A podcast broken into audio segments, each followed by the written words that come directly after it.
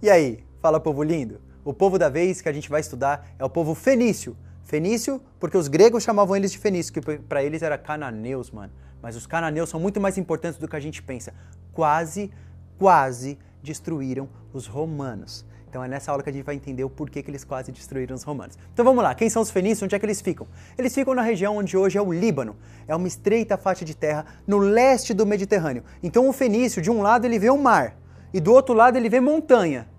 Aí ele fala: ih, malandro, como é que eu vou plantar aqui? Tem uma madeira boa, mas essa madeira não dá para eu comer.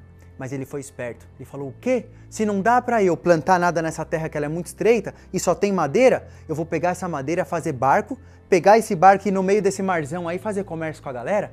E foi isso que os fenícios fizeram. Então os fenícios ficaram conhecidos porque eles conseguiram muita riqueza a partir do comércio marítimo. Eles formaram, de certa forma, até um certo domínio. Eles conseguiram dominar outros povos graças a essa riqueza que vinha do comércio marítimo. Alguns dizem que os fenícios formaram então uma talassocracia. O que, que é isso? Significa exatamente um povo que domina os outros pelo mar, pela navegação. E foi isso que esses caras fizeram. Aí eles não se contentaram em ficar só na região deles. Já tinha cidades boas ali, Sidon, Tiro, Biblos, Trípoli. Só que eles queriam também fundar algumas colônias. É, desde aquela época, os fenícios já conseguiram fundar a colônia lá para o ano 1300 a.C. Até o ano 900 a.C. é o ápice aí, é quando eles mais conseguiram comércio marítimo e tudo mais. E esses caras, um desses, um desses lugares você deve já ter ouvido falar, chama Ibiza. E outro você vai ouvir falar nessa aula chama Cartago foram os fenícios de Cartago que quase dominaram Roma, então vamos ficar esperto. Então é isso. O fenício é um cara que vive numa região muito estreita, então ele sai, ele vai viajar, ele vai para o mar, beleza? Só que como que os caras se governavam? Tinha um grande imperador que dominavam todos eles? Não, pelo contrário. Cada cidade fenícia tinha o seu próprio governante. Cada cidade fenícia era o próprio estado. Não vou dizer que era o próprio país, porque esse termo nem existia, mas cada cidade se virava, era independente uma cidade era independente da outra. E quando uma cidade é independente da outra, a gente chama de cidade-estado. Igual os sumérios, igual os gregos, que a gente vai estudar também. Então, eles tinham essa política descentralizada completamente. A economia, e aí que está a sagacidade dos caras. Eles tinham pouca coisa para vender. Então, o que, que eles fizeram? Artesanato. Já que a gente não tem uma terra maravilhosa, cheia de riquezas naturais, a gente vai pegar Ué, pega o que der aí, pega vidro. Vamos fazer a melhor peça de vidro que existe no mundo. Pega o que aí? O que, que tem aí no nosso mar? Tem um monte de conchinha chamada murex. E que troço é esse? Não sei, mas quando abre e mata, sai uma tinta vermelha linda, púrpura tinta. E essa tinta deixou os fenícios tão ricos, porque só os ricos tinham dinheiro para comprar essa tinta. Essa tinta deixou eles tão ricos que eles conseguiram ficar famosos por esse nome, Fênix, Punite, que vem exatamente de fazer esse, esse comércio dessa tinta púrpura. Para eles, eles não eram fenícios, para eles, eles eram cananeus. Então a economia deles é comércio marítimo, comércio do quê? Do artesanato que eles faziam. E aí eles conseguiram muita grana. Grana suficiente, grana suficiente para deixar muito comerciante rico.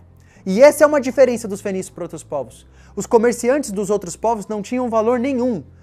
Sério, os caras preferiam ser até às vezes servo do que comerciante. Comerciante pegava muito mal ganhar dinheiro com comércio. Me chama de ladrão, mas não me chama de comerciante. Tô falando sério.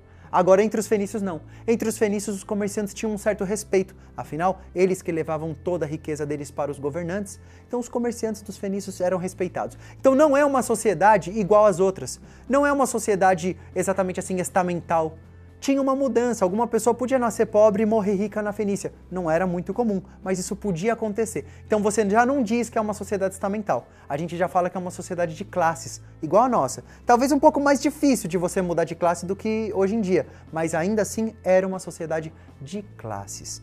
E vamos seguindo. E a religião dos caras? Eles também eram politeístas, como tantos outros. Um dos deuses mais famosos deles é o Baal. Quem conhece aí historinhas de Bíblia do profeta Elias, sabe que o profeta Elias já provocou os sacerdotes aí, falando que Baal não existia e os sacerdotes fenícios ficaram muito, muito chateados. Bom, e a cultura deles? A cultura deles é essa, gente, a cultura do comércio e a cultura da navegação. Agora vamos ao que interessa. Tem uma história que os fenícios chegaram lá numa colônia chamada Cartago, que fica no norte da África. Fica onde hoje é a Tunísia. É. E aí, lá nessa região, eles conseguiram fundar uma cidade que estava tava crescendo, estava crescendo.